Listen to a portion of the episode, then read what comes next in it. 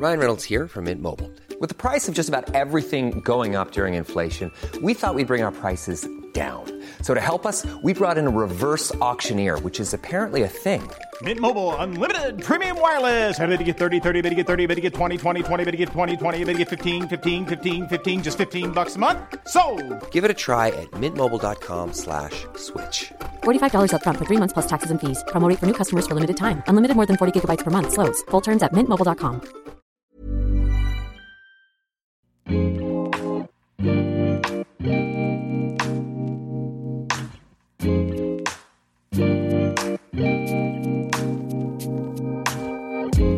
Bonjour à tous, bienvenue sur le comptoir de la psychologie. J'espère que vous allez bien, moi ça va très très très bien, puisque aujourd'hui je suis ravie d'avoir pu recevoir Emmanuel, Emmanuel Laurent ou plus connu sous le pseudo euh, Mardi Noir. Emmanuel est venu chez moi, on a partagé une discussion euh, vraiment trop intéressante, donc vous imaginez ma joie, de l'avoir chez moi, on a bu un café, on a mangé des brioches et vraiment c'était trop top. Je pense que vous connaissez tous Mardi Noir, mais pour rappel, Emmanuel a une formation de psychologue, elle a une chaîne YouTube, Mardi Noir, où elle nous psychanalyse la face, clairement. Elle nous parle de psychanalyse de façon euh, décalée, drôle et percutante. C'est aussi une brillante écrivaine. Je me souviens que j'avais eu à Noël son livre Comme psy, comme ça. Puis sa créativité l'avait aussi dirigée vers l'écriture d'une BD, Drosophila, avec Quentin Zution. Et dernièrement, Emmanuel a sorti un nouveau livre, Êtes-vous bien sûr d'être normal? Je vous le recommande vivement. C'est un livre qui interroge plusieurs pensées, très actuelles, notamment au niveau des normes, des codes, de comment on évolue en tant qu'individu, mais comment aussi ça vient rencontrer une société, un groupe. Donc ça nous permet de réfléchir sur la culture, sur les autres, mais aussi sur nous, nos désirs, nos divisions. Et je vous encourage à vous pencher dessus. Donc dans cet épisode, on a pu euh, partager euh, plusieurs thématiques, échanger sur divers thèmes, comme le normal, les normes, le genre, la place de la psychanalyse. J'ai vraiment adoré les mots de Emmanuel, tous ses apports, ses réflexions. Ma pensée a même continué à se construire à la réécoute de l'épisode pendant que je faisais le montage. Donc vraiment j'espère que ça va vous plaire autant que ça me plaît, que ça m'a plu. Donc je vous laisse rejoindre notre discussion et surtout passer une très bonne écoute. Du coup, qu'est-ce qui t'a donné envie euh, d'écrire toi euh, principalement sur la normalité? Euh, Alors en fait, je crois que c'est parti d'une discussion déjà avec une amie qui travaille en psychiatrie.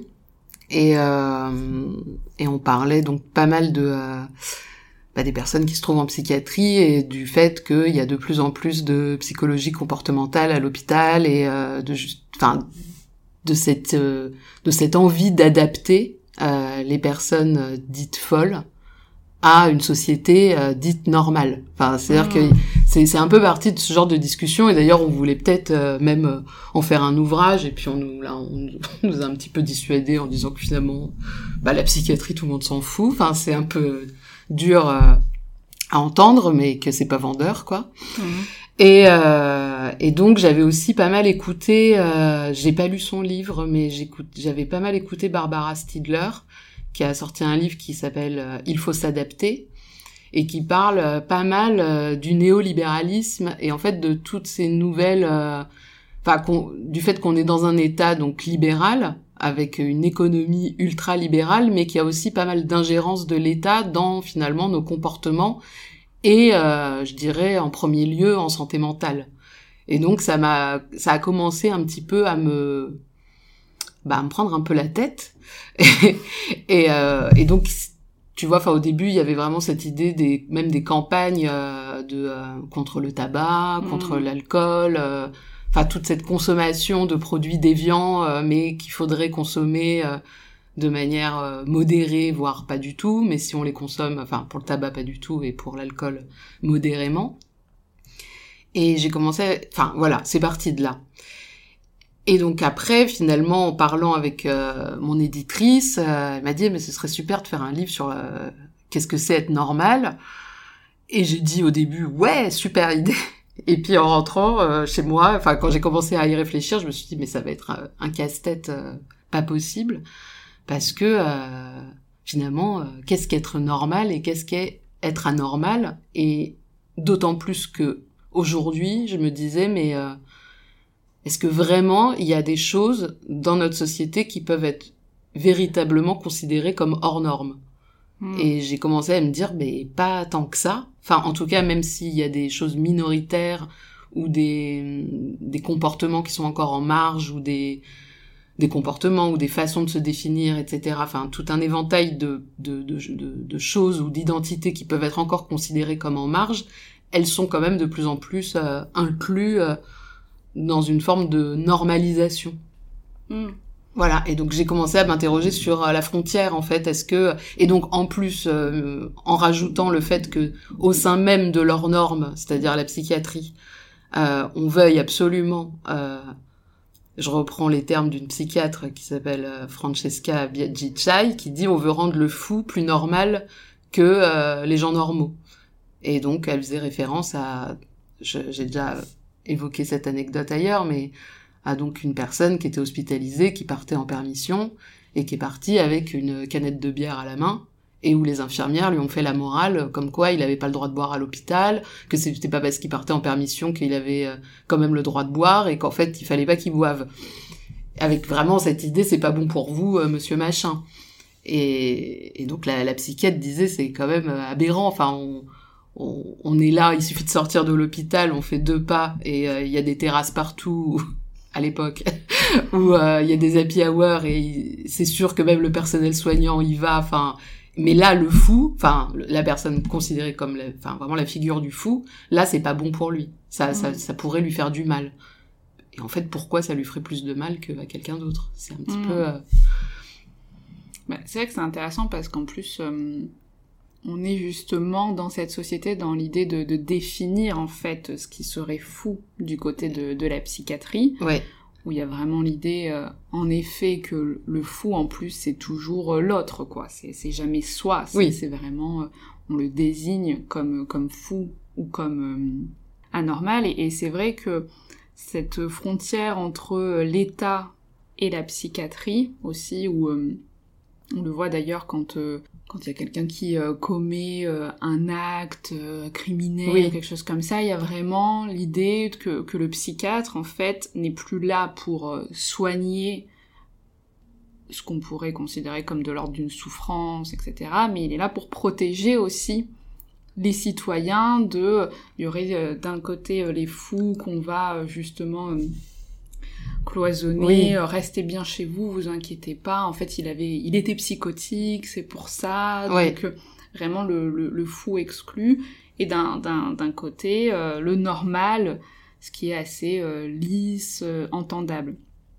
Et, et, je trouve qu'il y avait de beaucoup de ça aussi, mais en ce moment, il y a aussi cette idée, en effet, d'un retournement de leur norme devient la norme comme, comme une boucle et t'en parles aussi, hein, qui se répète, où en fait, euh, aujourd'hui, justement, euh, être anormal, c'est normal, et d'ailleurs, être normal, c'est extrêmement décevant, en fait. Euh. c'est ça. C'est que, c'est se dire aujourd'hui, si, si je pense, même face à un psy, si on demande est-ce qu'on est normal, si le psy répond oui, mais c'est dramatique quand même. Et donc, il y a vraiment aussi ce, ce retournement de la normalité comme quelque chose qu'on exhibe, qu'on montre à l'autre. Et, je trouve d'ailleurs, même on le voit avec les réseaux, où maintenant il y a énormément de, de comptes Insta, où dès qu'il y a une différence, elle est mise en avant, elle est, elle est, fière. Et en fait, c'est comme mais si... Mais du coup, ça devient normal. Oui. Donc ça devient aussi décevant. Oui. Et alors ouais non mais parce que ça c'est c'est vraiment là où j'ai c'était le point en fait euh, je crois de, du bouquin enfin c'était là où j'étais un peu en dans un dans un questionnement, tu vois, enfin me dire ok donc on, on, on, valorise la différence, on valorise la marge, mais comme on la valorise, elle devient limite une injonction et elle mm. devient donc une norme, enfin une forme de norme. Et donc d'une certaine manière, elle, elle, elle repousse encore plus aux frontières, euh, enfin lointaines, la, le, le véritable hors norme. Mm. C'est là que je me suis dit si finalement il y a une sorte de, de voilà de tendance à, à l'hors norme, est-ce- qu'est-ce qu'on fait des, des, des vrais hors normes qui sont quand même encore parfois euh, bah, les, les oubliés euh, des asiles, Mm. dans les asiles? Enfin, c'est- pour parler un peu euh, même. Mm. je, je fais, je prends un langage suranné exprès parce que euh, il y a quelque chose un peu de l'oubli de euh, et que ça quand même on le supporte pas. C'est-à-dire que la, il faut que la normalité, enfin en un seul mot, il faut quand même qu'elle soit un peu euh, un peu brillante quand même, un Mm. peu euh, un peu fière, un peu émancipée, un peu euh, euh, assumée. Quand c'est de leur norme un peu dégueulasse, c'est quand même déjà beaucoup moins toléré. Mm. Tu vois ce que je veux dire? Et ça, ça, ça a commencé à me poser euh, à me poser question. Je me suis dit finalement, est-ce que c'est pas euh, ça Oui, ça rend euh, leur norme encore plus détestable d'une certaine façon. On croit qu'on est hors norme, enfin. On l'est de toute façon, je Oui. pense fondamentalement. Ça, euh, c'est. Mais dans cette espèce de, de superficialité de leurs normes qu'on met en avant, j'ai l'impression que euh, finalement on, on est hyper normé. Mm. Bah, C'est-à-dire qu'il y a vraiment aussi ce, ce ressenti à un moment peut-être de la vie, euh, euh, qu'il y a eu un sentiment de, de honte, de dévalorisation suite Oui. à une différence, par exemple, qui est aujourd'hui une demande de reconnaissance. C'est vrai. Oui. Et, et ça, je trouve que c'est vraiment ce qui est très nouveau en ce moment, c'est que justement, on demande à- après à être identifié, reconnu dans sa différence, ce qui avant peut-être faisait défaut. Et, et je trouve que c'est intéressant parce que ça fait dire, est-ce que justement, si on demande aux autres de de nous reconnaître comme différents, mais aussi accepter, est-ce que ça vient faire aussi un retournement à l'intérieur où euh, justement cette différence, cette difficulté du fait qu'elle soit aujourd'hui valorisée, bah, finalement elles se font dans le moule. En fait, Ouais. j'ai l'impression qu'on on, on rentre dans une sorte de paradoxe qui est assez intéressant. C'est-à-dire qu'effectivement, il y a quelque chose de la différence qui est mis en avant et qui est sans doute parfois euh, pouvait être rejeté ou euh, montré du doigt et, euh, et toujours d'ailleurs. hein. Enfin, Mm. je pense pas non plus. euh, on vit pas un monde où euh, tout, toutes les, enfin, où tout est merveilleux et tout le Mm. monde est accepté. C'est c'est loin d'être vrai. Mais effectivement, il y a plus de, de, il y a moins de honte aujourd'hui à dire bah oui, je suis comme ci, je suis comme ça, de trouver des lieux aussi où on peut s'exprimer, notamment sur Internet. Donc ça permet, euh, ça permet quand même des trajectoires sans doute, euh, enfin j'espère, plus douces pour certains. Mm. Mais du coup, arrive toujours un point de butée où finalement on, on met en avant sa différence, mais à partir du moment où elle devient super acceptée au, au final, bah on, on voudrait garder quand même ce, ce petit point de différence parce que c'est quand même agréable d'être différent, mais en même temps on se rend compte qu'on est complètement inclus dans un moule. Hmm. Donc je pense que ça donne aussi des des, des, des schémas. Euh, euh, je, je parle pas des individus en tant que tels, hein, des sujets, mais vraiment plus en termes de collectif. Ça donne parfois des choses un peu euh, un peu absurdes, notamment euh, sur Instagram où, euh, où, moi des fois je je lis finalement. Euh, quatre témoignages à la suite euh, de personnes qui vont dire finalement exactement la même chose, à savoir euh, je suis différent, euh, Hmm. on, on m'a souvent dit ça, mais maintenant je m'assume et c'est formidable, etc. Hmm. Et en fait, je lis euh, 4, 5, 6 fois le même euh, témoignage et je me Mm. dis, bah en fait, c'est c'est c'est C'est bon, la bah, la norme en fait. vous- voilà. Et donc c'est non, c'est drôle. Ouais. Mais c'est intéressant la norme euh, aussi ce qu'elle fait, euh, ce qu'elle vient dire pour la société euh, aussi, c'est-à-dire qu'aujourd'hui, j'ai l'impression, et d'ailleurs c'est la thèse aussi de, de Foucault, de, Mm. de dire qu'en fait ce sont plus les lois qui régissent l'ordre social d'une certaine façon, Mhm. c'est la norme. Ouais. C'est que aujourd'hui, en fait, il y a tellement euh, des des présupposés euh, dits euh, normaux qu'on va en fait tous aussi s'aligner dans ces, ces normes-là, même qui se veulent des fois être hors normes, et qu'en fait on a la loi, elle vient juste dire ce qui est autorisé, euh, Oui. interdit, mais ce sont les normes en fait. euh, C'est surtout les normes. ouais.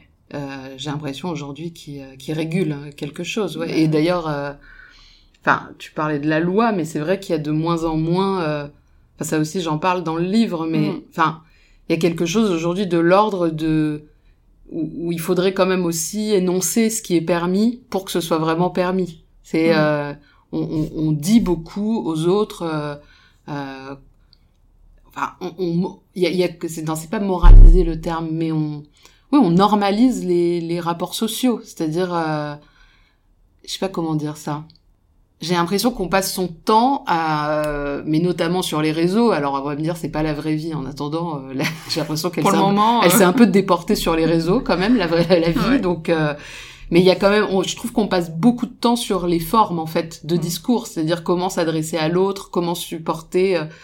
tu ne peux pas dire ça, tu ne peux pas t'adresser à moi comme ça, tu ne peux pas il faut dire les choses de cette manière-là, j'aime pas votre ton, enfin, c'est une espèce de, de truc où on est beaucoup sur la forme et, moins, enfin, moins sur le fond. Mais euh, peut-être que c'est euh, une façon, c'est peut-être transitoire, mais je trouve que c'est compliqué de débattre actuellement euh, avec cette, cette idée que justement il y a une loi un peu silencieuse et qui nous protège et où finalement après bah il y en a qui vont être complètement euh, colériques, euh, hystériques, euh, tout ce mmh. qu'on veut. On supporte moins ça. Il faut quand même que ça soit un peu.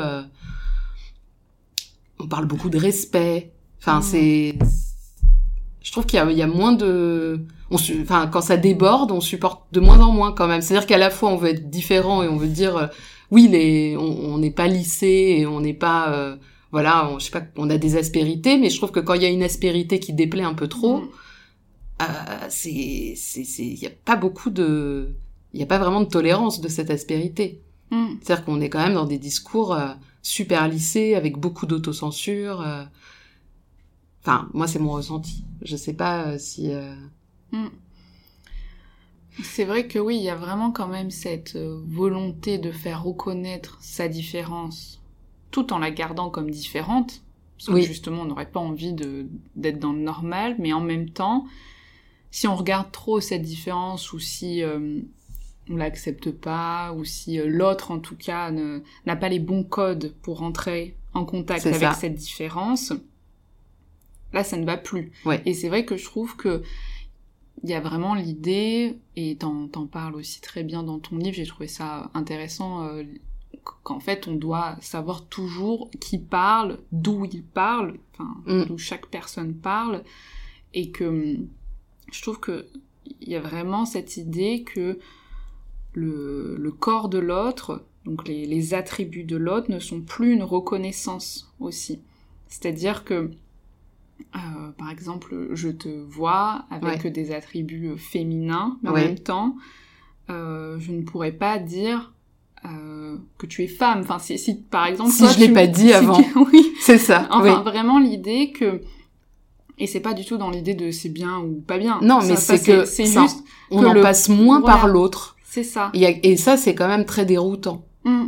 Il y a quelque chose. Oui, enfin voilà, c'est vrai que bah, je repense forcément à cet épisode qui avait fait rire beaucoup de personnes. Euh, et euh, je peux comprendre d'ailleurs pourquoi ça avait fait rire, surtout que ça date maintenant de plusieurs années, donc c'était encore moins, euh, euh, comment dire, c'était encore moins la norme euh, hier qu'aujourd'hui, mais donc de, de, cette personne qui sur le plateau euh, de Daniel Schneiderman euh, avait dit qu'il n'était pas un homme, alors que socialement, en tout cas dans ce que nous on se représente d'un homme, il avait l'air d'un homme.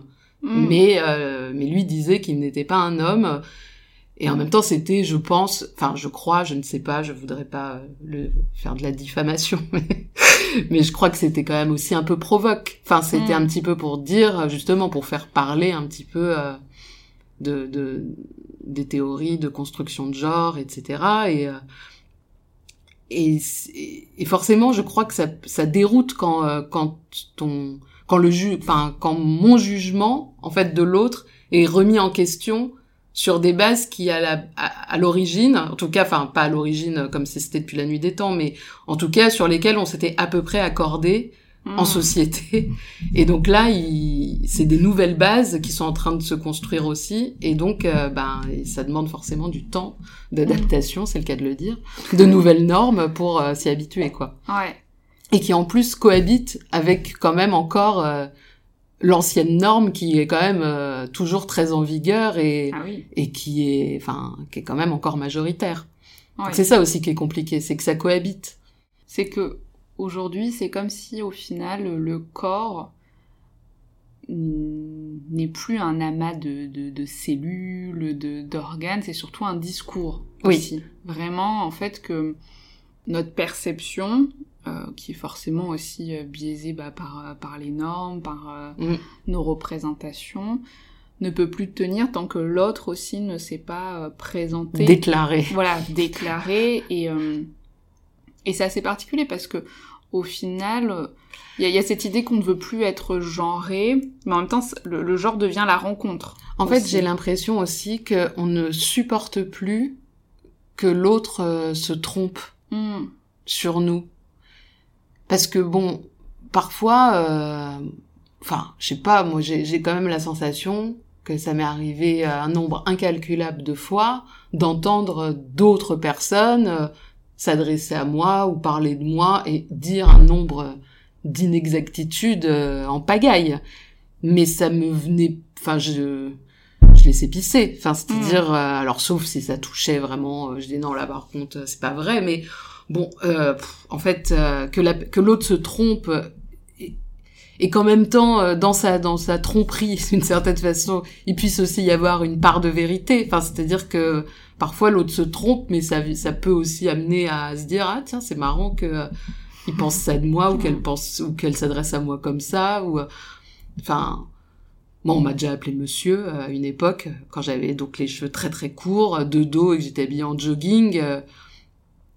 Et euh, je sais plus, parfois je disais non, je suis une femme, des fois je disais rien, ça m'amusait.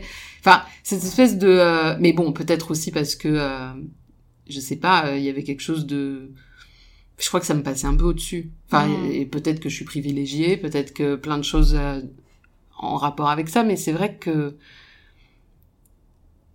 il y a quelque chose de très sérieux actuellement, je trouve, dans la dans l'identité. C'est très sérieux. C'est-à-dire qu'il n'y a pas, il y a pas de, on dirait qu'il n'y a pas de, on, on, on peut pas vraiment euh, en rire. C'est peut-être un peu provoque ce que je dis, mais c'est, et effectivement, euh, tout à l'heure tu disais, on rappelle beaucoup euh, d'où on parle, qui on est, etc. Et je trouve qu'effectivement, il y a une tendance à toujours euh, devoir rappeler que tel discours provient Hmm. d'une personne qui est ceci ou d'une personne qui est cela et, et finalement le discours en lui-même d'un coup va devenir va passer en dessous euh, va être euh, oui minoritaire par rapport à l'identité euh, de la personne. Hmm. c'est ça qui va finalement euh, donner un peu euh, le est-ce qu'on va est-ce qu'on va trouver que le discours est, a de la valeur en fonction de l'identité de la personne qui le dit. Enfin voilà c'est il y a un peu de ça aussi. Et je trouve ça c'est particulier. Oui, puis c'est vraiment lié avec cette idée qu'aujourd'hui, euh, on, on a besoin de savoir qui on est, ce qu'on veut. Enfin, il y, a- il y a vraiment euh, ce qui amène beaucoup, beaucoup de le, le développement personnel Oui. ou le voilà le côté coach, etc.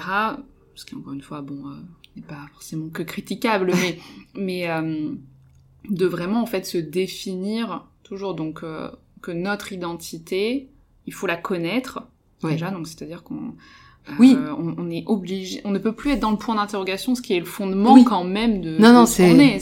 On n'a suis- plus le droit de ne plus savoir aussi. je suis entièrement d'accord Et, et moi, je le vois dans, dans ma pratique aussi, de justement euh, euh, des, des patients qui, qui viennent avec l'idée de euh, oui, il faut qu'ils se connaissent, il faut qu'ils sachent pourquoi ils sont hommes, pourquoi ils sont femmes, pourquoi ils sont euh, amoureux, pas amoureux, pourquoi tel travail, et, et ça s'entend. Enfin, Ouais. voilà, c'est mais mais c'est juste qu'on peut plus laisser place au point d'interrogation qui est pourtant euh, très euh, fondateur. Bah aussi. oui. Non, non, mais, mais je, je te rejoins complètement parce que c'est vrai que, euh, bon, alors je vais, j'ai quand même été euh, moi-même euh, traversée quand j'étais ado ou, ou jeune adulte de cette question de la féminité. Enfin, ça m'arrivait par vagues un peu. Mais c'était vraiment des vagues. Il y avait quelque chose où je ne pensais jamais au fait que j'étais euh, de genre féminin. C'est-à-dire, euh, c'est vrai que j'y pensais pas. Et par contre, quand on me disait que j'étais une femme, il y avait quelque chose qui me, bah, qui me diffamait un petit peu, Mm. pour le coup, enfin, qui était un peu, on me diffame là. C'est-à-dire Mm. que c'est, euh, wow, c'était trop. Il y avait quelque chose d'un trop. Mm. C'est-à-dire que euh, je suis, euh, je suis d'accord d'avoir un sexe reconnu comme sexe féminin. Je suis d'accord euh, d'avoir des normes euh, dites féminines, enfin de l'époque euh, très euh, encore genrées, années 90, voilà. Je mets un peu de maquillage, je me laisse pousser les cheveux, etc. Enfin, des trucs complètement binaires, typiques, tout ce qu'on veut. Mais dès qu'on on, on me disait que j'étais une fille ou une femme de l'extérieur, ça me ça me faisait un peu un effet étrange Mm. où je moi je me reconnaissais pas forcément euh, dans ce mot c'est-à-dire euh, je me reconnaissais comme moi Manu euh, mais après euh, devoir définir ce genre était euh, mais mais c'était pas du tout dans l'idée où en fait je pensais que j'étais un garçon ou que c'est Mm. rien à voir. C'était juste comme si le mot venait un peu trop saturer une sorte de de ressenti qui d'un coup ça, ça correspondait quand même pas complètement. Il y avait quelque chose qui disait pas euh, qui disait pas tout de moi. Et euh, et donc j'ai grandi donc vraiment comme ça. Et puis euh, c'est vrai que par contre cette identité qu'on a aujourd'hui puisqu'on est quand même dans les identités vraiment le fait de commencer à, ré- à me réfléchir comme femme à me dire vraiment euh, bon ok je suis une femme qu'est-ce que ça implique c'est venu des autres. C'est-à-dire à force euh, qu'on me dise mais quand même en tant que femme euh, euh, comment ça se passe dans tel dans tel endroit dans la rue dans le le harcèlement là, le soir le machin le et au début euh, j'étais mais enfin c'est à dire que j'ai c'est quand même euh, je sais pas comment c'est c'est pas du tout une plainte parce que je pense qu'on est quand même tous très responsables de soi mais j'ai quand même la sensation que c'est l'extérieur qui m'a un petit peu imposé d'y réfléchir. Les discours m'ont obligé à réfléchir à ça. C'est-à-dire que euh, alors c'est peut-être une bonne chose enfin c'est ni une bonne chose ni une mauvaise chose mais c'est vrai que euh, avant j'y, j'y- j'y- en fait j'y réfléchissais pas. Et d'ailleurs j'étais dans des j'en parle aussi dans le livre. C'est ça qui est après intéressant en après coup c'est que je me rends compte que j'étais aussi dans des dans des comportements et dans des situations finalement extrêmement euh, stéréotypées du féminin mais sans euh, avoir les mots pour le qualifier comme tel. J'avais l'impression que c'était euh, plus moi. Puis après je me suis rendu compte qu'en fait il y avait quand même aussi quelque chose de de très euh, de, de très cliché dans ma Mm. façon d'être avec les hommes dans même dans une forme de de, de, de masochisme euh, assez euh, assez dingue quoi enfin vraiment d'être euh, une sorte de presque de caricature parfois alors pas forcément comme ça dans mes relations sociales mais en tout cas dans les relations amoureuses ouais quand même et et et même par rapport à ce qui se passe dans la rue ou les micro-agressions que que peuvent euh, subir les femmes avant qu'on m'en parle et qu'on m'en reparle et qu'on limite on m'oblige à penser à ça. Moi pour moi c'était tellement intégré que euh, enfin c'est-à-dire que j'arrivais même pas à prendre conscience que c'était parce que j'étais une femme que euh, qu'on m'abordait dans la rue. Pour moi on m'abordait dans la rue parce que je sais pas on m'abordait dans la rue. Et en fait ça me il y avait des fois ça me saoulait et des fois ça m'amusait. Enfin c'est ça qui est aussi qui est hyper bizarre parce que d'un coup c'est vrai que de quand je me suis mise à y penser je me suis rendu compte effectivement à quel point euh, au moins avec les masques aujourd'hui il faut le dire mais mais effectivement le nombre de fois où on où on, m'adresse la parole où on me regarde ou euh, et c'est et en fait des fois je ça m'embête d'en avoir pris conscience presque.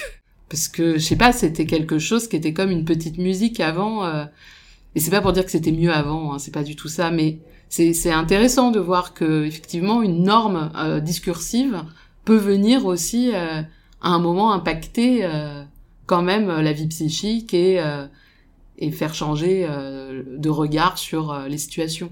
C'est pas juste le c'est pas juste le travail sur soi qui fait ça. La norme fait aussi ça. Voilà. Et des fois dans le bon et aussi parfois je pense dans le pas bon. C'est vrai que euh, enfin, ça me fait penser aussi par rapport euh, à tous ces questionnements qu'on peut avoir en tant qu'individu aussi, de, de cette place, euh, notamment, euh, voilà, que peut avoir la psychanalyse aussi Mm. dans, dans ces questionnements-là, qui, qui je trouve est vraiment intéressante entre interroger euh, le hors norme, l'individu, de comment on se construit avec des normes, comment en même temps est-ce que la norme précède justement l'individu, Ouais. ou est-ce qu'en fait l'individu euh, est déjà là et après doit aussi se, se façonner avec la norme, et puis surtout, enfin moi ce que je sais que c'est ça fait partie aussi de de ce qui a pu te parler dans, dans l'écoute euh, avec la psychanalyse et donc dans l'écoute aussi euh, de soi dans ces Mm. moments-là, d'un discours en fait euh, hors norme et qui justement est très, pour moi, très apaisant. C'est-à-dire l'idée en fait que mon discours peut être hors norme, peut être normé, et je peux avoir aussi des questionnements qui ne sont pas de l'ordre du réel, c'est-à-dire aussi, oui, se, se demander le, le féminin, le masculin, euh, le sexuel, enfin, pff, je sais pas, tout, sans qu'en fait on soit dans quelque chose de euh, euh, du bon, du mauvais, C'est ça, de l'interdit, de la- l'autorisé. La enfin, psychanalyse ne valide pas Voilà. ce qu'on dit. Comme il n'y a pas un tampon qui dit ça t'as droit, ça t'as pas droit. Mm. C'est il y a d'une certaine façon et surtout il y a un décalage en fait. On n'est pas euh, oui on est dans un pour moi on est dans une on est sur une autre scène. Enfin c'est Oui. vraiment euh, c'est pas du tout la scène euh, sociale même si évidemment elle est ramenée dans le cabinet parce que on, on- on la ramène forcément au, au cabinet de la cure mais mais c'est quand même l'idée n'est pas de ce ce qui intéresse vraiment c'est les ressorts inconscients et euh, et qu'est-ce qui qu'est-ce qui fait sens pour soi à un moment donné ou qu'est-ce qui fait hors sens aussi Mm. d'ailleurs c'est pas juste euh, ce qui fait sens mais ce qui vient faire vraiment énigme et qui n'est pas euh, qui ne rentre pas dans une case Mm. et qui est aussi un sens euh, singulier Ouais. qui est qui qui, qui échappe finalement à tout le monde sauf à soi c'est ça aussi qui est Mm. qui est assez chouette ouais non mais c'est hyper apaisant Mm. c'est c'est euh, ça soulage Ouais, et je trouve que ce qui, voilà, ce discours justement hors norme que peut amener euh, la psychanalyse, c'est l'idée que il n'y a pas de position à, à, à avoir, parce que c'est vrai que je vois qu'il y a vraiment des débats aussi enflammés. euh, voilà, est-ce que la psychanalyse euh, serait euh, avant-gardiste de, par exemple, de tous ces, ces nouvelles euh, études de genre, ou alors est-ce que au contraire. au contraire, c'est-à-dire est-ce qu'on peut être euh, féministe et psychanalyste ou est-ce qu'en fait euh, non parce que parce qu'elle est pas voilà. hétéropatriarcale ah, c'est ça. à jamais. Puis même est-ce que Freud en fait serait un pareil un avant-gardiste féministe pour pour la bisexualité et tout ça ou alors est-ce que ça serait un tyran phallocrate Enfin, misogyne Oui et voilà, il y a bah, vraiment ces, ces Mais questions du coup, c'est ça qui est drôle aussi. Ça, je trouve oui. que ça montre aussi que ce discours n'est pas euh, n'est pas un discours de vérité en soi. non, C'est-à-dire que euh, il, il est sujet à interprétation et en ça c'est déjà intéressant. Enfin, je Mm. trouve que il y a quelque chose de c'est ça qui est à la fois qui ouais qui est, qui certains pourraient dire dangereux Et parce qu'effectivement euh, on peut on peut construire une pensée à partir de textes psychanalytiques il y a quelque chose vraiment euh, à piocher Hmm. là-dedans et en même temps c'est ça qui lui permet d'être en mouvement et qui lui permet d'évoluer et que c'est pas justement un savoir figé et que euh, et qu'il y a toujours quelque chose à- il y a toujours un fil à tirer pour se rendre compte que déjà là effectivement euh, on peut se dire ah tiens euh, il est quand même pas sûr que euh, il est enfin c'est ça que j'aime bien quand même dans les textes de Freud c'est que parfois il avance des choses de façon quand même assez bah, il les pose quoi c'est euh, le, la différence sexuelle les machins mais il y a quand même toujours un moment dans le texte à un endroit où on va quand même se dire enfin c'est quand même super bizarre parce que Mm. l'autre jour euh, tel patient ou telle patiente disait ça et finalement ça ne Mm. ça correspond pas et c'est ça qui est euh, c'est qu'à la fois il y a une boussole théorique qui peut essayer un peu justement peut-être même un peu normative mais l'idée c'est toujours de se rendre compte que ça c'est juste une boussole. Mais c'est pas vraiment euh, c'est pas un discours euh, d'application sur des individus. C'est d'abord les individus qui euh, qui font émerger une vérité à eux. Et après la boussole elle est juste là pour se dire tiens comment comment je pense avec ce sujet-là. Non pas du tout pour le, le mettre dans un dans un discours qui serait le vrai mais Mm. qui euh, juste se dit tiens c'est intéressant euh, il y a y a il y a une petite il y a un petit décalage par rapport à ce que moi je pensais et en fait être ouvert aussi à ce décalage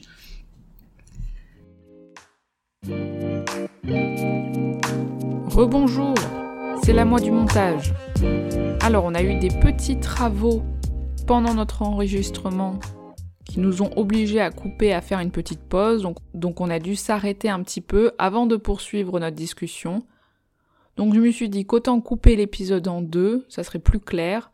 Et puis c'est pas plus mal parce que nous avons parlé pendant un bon moment et j'ai du mal à publier sur mon site des épisodes de plus de 40 minutes. Faut que j'arrive à trouver une solution pour les épisodes plus longs. Bon, en tout cas, ne vous inquiétez pas, je ne suis pas sadique, donc la suite est déjà en ligne, juste au-dessus. Vous allez pouvoir cliquer et reprendre le fil de nos échanges. Alors, à de suite, salut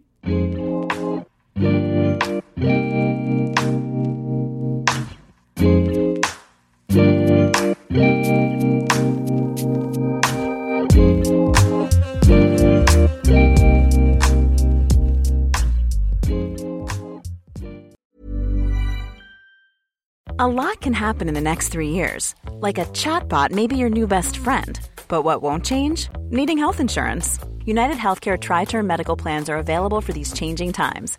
Underwritten by Golden Rule Insurance Company, they offer budget friendly, flexible coverage for people who are in between jobs or missed open enrollment. The plans last nearly three years in some states, with access to a nationwide network of doctors and hospitals. So, for whatever tomorrow brings, United Healthcare Tri Term Medical Plans may be for you. Learn more at uh1.com. When you make decisions for your company, you look for the no brainers. And if you have a lot of mailing to do, stamps.com is the ultimate no brainer. It streamlines your processes to make your business more efficient, which makes you less busy. Mail checks, invoices, legal documents, and everything you need to keep your business running with stamps.com. Seamlessly connect with every major marketplace and shopping cart. Schedule package pickups and see your cheapest and fastest shipping options from different carriers with rates up to 89% off USPS and UPS rates. And with the stamps.com mobile app, you can take care of mailing and shipping wherever you are. Make the same no-brainer decision as over 1 million other businesses with stamps.com. Sign up with code program for a 4-week trial plus free postage and a free digital scale. No long-term commitments or contracts. That's stamps.com. Code program.